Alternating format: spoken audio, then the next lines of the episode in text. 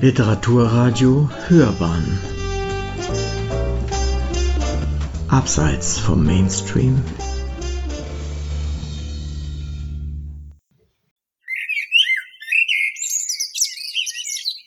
Manchmal, in einem unbedachten Moment, nenne ich das Grundstück, auf dem das Haus steht, Garten.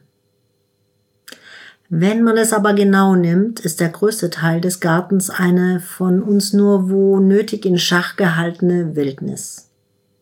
Wir pflanzen ausschließlich Sträucher und Bäume, die von Bienen und Hummeln, Schmetterlingen und Vögeln genutzt werden können. Wir schneiden die Brombeeren hinter dem Haus, wenn möglich, nicht ab, weil sich die Rehe im Winter von deren Blättern ernähren. Wir räumen das Grundstück so auf, dass andere Tiere, der Igel zum Beispiel oder der Dachs, aber auch die Schnecken, die Ameisen, Nahrung und Unterschlupf finden. Vor drei Jahren etwa habe ich angefangen, das Altholz, Bruchholz, das von den Bäumen herabfällt bei Wind, bei Wetter oder bei Gewitter abgerissen wird, um einen Baum herumzulehnen große und kleine Äste hauptsächlich von Laubbäumen. Diese Ansammlung von Ästen und Zweigen mutet inzwischen ein bisschen an wie ein kleines Zelt. Das Holz liegt dicht, aber doch lichtdurchlässig. Nur an einer Stelle hat der Unterschlupf eine Art Zugang, groß genug, dass ein Igel hineingelangen kann, vielleicht sogar ein junger Dachs. Seit die Tage wärmer geworden sind, sehe ich, dass darin Weinbergschnecken den Winterschlaf verbracht haben. Zitronenfalter schlüpfen hinein und kommen kurz darauf wieder heraus.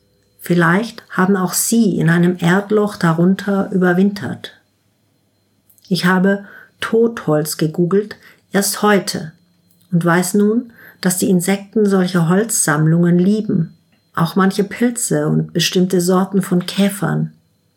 Ich habe mich gefreut, dass das, was ich inzwischen wie eine kleine Installation im Garten betrachte, so einen Wert in unserer Gartenwildnis hat. Ich denke dabei immer ein bisschen an Andy Goldsworthy, den Landart-Künstler, der ganz bewusst nur mit Material arbeitet, das aus der Natur kommt und auch in ihr wieder verschwindet. Meine Sammlung von Holz soll nicht so schnell wieder verschwinden. Und sie wird es dank der Bäume, die nie aufhören, ihre morschen Äste und Zweige abzuwerfen, auch gar nicht tun. Aber im Verborgenen dieser kleinen Holzbehausung wird sich im morschen, im sich auflösenden alten Holz ein Mikrokosmos bilden, in dem sich Insekten, vielleicht Hirschkäfer und Prachtkäferlarven ausbreiten können. Irgendwann einmal werden sie als glitzernde Schönheiten ans Tageslicht krabbeln.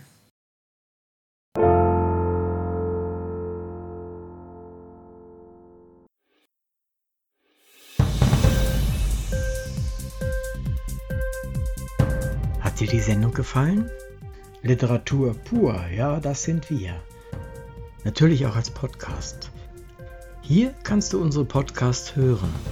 Anchor, Spotify, Apple Podcast, iTunes, Google Podcasts, radio.de und viele andere mehr.